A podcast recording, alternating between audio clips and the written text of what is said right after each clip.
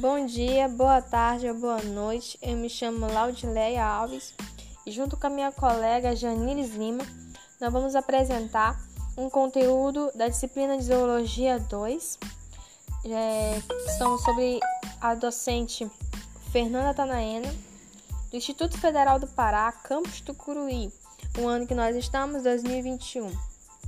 O tema do nosso podcast de hoje é o filo quinidário.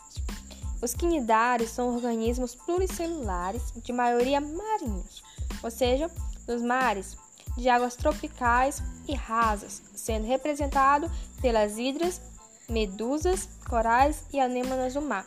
Lembrando também que esse filo, é, apesar de ter alguns exemplares é, em água doce, a sua grande maioria vive nas águas salgadas e não existe nenhum exemplar terrestre até o momento. Esse é o primeiro filo que apresenta uma cavidade digestiva no corpo, fator que gerou a nomenclatura selenterata. E o que nós achamos interessante é que ele também tem simetria radial, sendo os primeiros tendo tecidos, mas ainda não apresentam os órgãos. Eles apresentam duas morfologias, ou seja, duas formas de se apresentar. Os pólipos, que é uma forma tubular, estes é, são sésseis, ou seja, não se mexem, né? não, não se locomovem, é, podendo formar colônias, e as medusas. As medusas apresentam um corpo é, gelatinoso, assim, meio ovoide, como se fosse um sino, com tentáculos nas suas margens e a boca central. Essas medusas elas são livres, ou seja, natantes, elas podem se locomover, e há espécies dentro desse filo que apresenta as duas formas em diferentes períodos da vida. Dentro desse filo temos as células especiais chamadas quinodócitos, é, que apesar de ocorrer ao longo da superfície do animal, elas apresentam maior quantidade na, nos tentáculos, né? ou seja, nas, nos filamentos alongados que ficam na parte inferior ou posterior ao corpo. Essas células, elas, quando é tocada, ou seja, quando ela é estimulada, elas lançam os nematocistos, que são estruturas penetrantes que possuem longos filamentos, ou seja, como se fosse um gancho em que ela é lançada no corpo da presa ou de qualquer pessoa que se aproxime. É, esse filamento ele tem um líquido urticante que pode causar queimaduras em humanos. Esse mecanismo pode ser usado tanto para a defesa do animal quanto para a captura de alimentos. Lembrando que eles não têm sistema circulatório, digestório ou respiratório. Essas funções elas vão ser é, feitas de maneira única. Por exemplo, eles têm uma, eles têm uma, uma única abertura, né, que serve tanto para a entrada de alimentos quanto para a saída. Que após a capturada do alimento pelos tentáculos, esses tentáculos, né, ou seja, essas, esses essas projeções mais alongadas levam o alimento e introduzem na cavidade digestiva que fica bem no meio do animal. É, quando esse alimento ele adentra né, nessa cavidade, elas são fracionadas por enzimas que são e distribuídos seus nutrientes por todas as partes do corpo. Lembrando que a, a, esses animais eles são carnívoros e existem alguns animais que eles se alimentam de restos de outros animais. Por exemplo, é, um peixe que comeu aí perto lá, ela pegou e capturou esse, esse alimento que estava suspenso na água. Na, como eles não têm aparelho respiratório, tecido respiratório, o que acontece? As trocas gasosas, ou seja, a troca de oxigênio por carbono, é feita de célula a célula, o que é um processo mais demorado, mas que também é bastante efetivo para eles. E esse filo, a curiosidade deles é que, apesar deles serem mais, não serem tão evoluídos como, por exemplo, uma lesma do mar ou outro animal mais evoluído, eles apresentam um sistema nervoso, sim. Eles têm eles apresentam neurônios e uma rede difusa, ou seja, uma rede que se espalha e simples, em contato direto com as células sensoriais e com as células contráteis. Lembrando que esse, esse, sistema nervoso ele não tem um cérebro, ou seja, ele não tem um lugar onde há um acúmulo de células nervosas.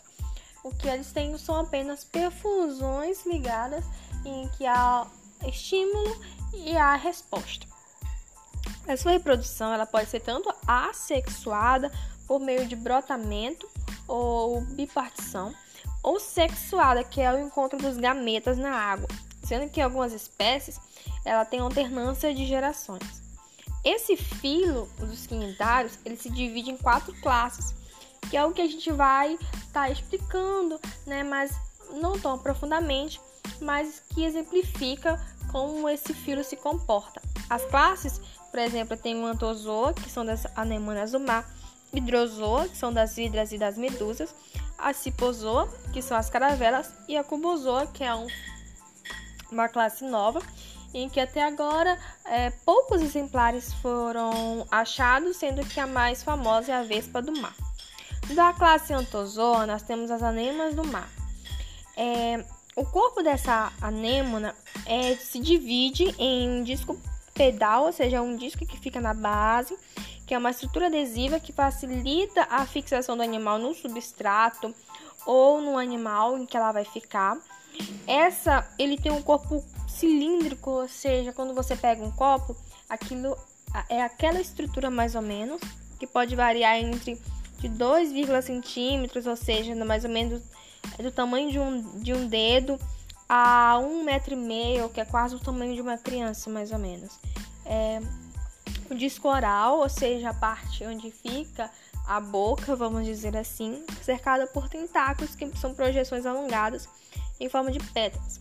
São responsáveis que esses essas tentáculos, né, são responsáveis pela captura dos alimentos. Embora os animais do mar sejam organismos césseis, que ou seja, que não se movimentam, né, frequentemente, é, são observados sobre corais, rochas. Elas podem se, se movimentar bem lentamente através do deslocamento do seu disco pedal e por contrações corporais. Sendo que, como característica do filo, né, elas também têm os quinodócitos, que utilizam para paralisar as presas e com seus tentáculos conduzir a cavidade bucal que fica no centro do animal. Os nematocícios também são usados na defesa contra predadores. Embora algumas espécies de lesma do mar, por exemplo, do gênero Aeolidia, né, eles apresentam um trato estomacal revestido a fim de evitar lesões por essas células que não são descarregadas. Estes nematocícios podem ser retidos pelas lesmas e passam a ser usados na sua própria defesa.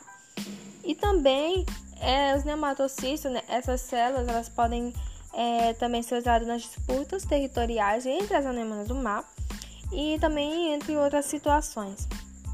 Quando perturbadas, as anemonas do mar elas se contraem, recolhem os tentáculos, é, os, os seus discos orais. E algumas anemonas do mar podem nadar por uma extensão limitada através de movimentos rítmicos de torção a qual pode permitir escapar dos seus inimigos, como a estrela do mar e os nudibranquios, que é um outro organismo que também preda essa, esse animal. Entre as relações mutualísticas, ou seja, é, nas relações mútuas entre a anêmona do mar e os outros animais, nós temos, por exemplo, a associação com dinoflagelados simbióticos dentro do seu tecido esse é, dinoflagelados são células bem pequenas que são capazes de produzir é, oxigênio através da fotossíntese e a anêmona garante esse dinoflagelado abrigo e, eles, e a anêmona se beneficia com os produtos da sua fotossíntese. Algumas anêmonas se fixam aos paguros ermitões, que são uh, caranguejos, vamos dizer assim, parecem caranguejos, mas não são. E esses paguros ermitões, eles incentivam a relação que de mutualismo entre as anêmonas do mar e eles. Tanto que no momento que ele, os paguros acham a sua espécie favorita de anêmona, eles fazem uma espécie de massagem nessa anêmona, o que ela faz ela se desprender do substrato e se fixe na sua carapaça, né, na sua concha ele segura com a pinça é, na sua anêmona na sua própria concha até que ela fique firmemente aderida. Outra relação famosa é a dos peixes palhaços dos peixes donzelas com esse organismo. Esses têm uma propriedade desconhecida no seu muco que recobre, que faz com que os nematocitos não disparem. A anêmona do mar provê abrigo e proteção aos peixes, que eles ventilam com movimento, né? Com seus movimentos através da anêmona, ventilam, retirando todo vestígio, além de atrair outros organismos que não sabem dessa característica especial desses peixes. Na sua reprodução, que pode ser sexuada, é, ou seja, há a troca de gametas, algumas espécies de anêmona elas têm, são hermafroditas e as suas gônadas são organizadas nas margens dos septos, ou seja, bem na margem, e a fertilização tem lugar externamente, ou seja, é externo, ou na cavidade gastrovascular e depois é liberado. O zigoto se desenvolve uma larva ciliada. E depois que essa larva ciliada, ela encontra o substrato, ela se adere e começa a, a crescer, né? Vamos dizer assim. A reprodução assexuada, que também acontece dentro desse filo, geralmente ocorre por laceração pedal ou por fissão longitudinal, ou seja, o pé, né, aquele disco que se adere, é lacerado e desse pé nasce uma outra anêmona. Ou fissão transversal ou por brotamento. Na laceração pedal, pequenos pedaços do físico pedal fracciona quando o animal se move e cada um desses pedaços regenera em uma pequena anêmona do mar. Agora vamos dar continuidade com a nossa amiga Janines.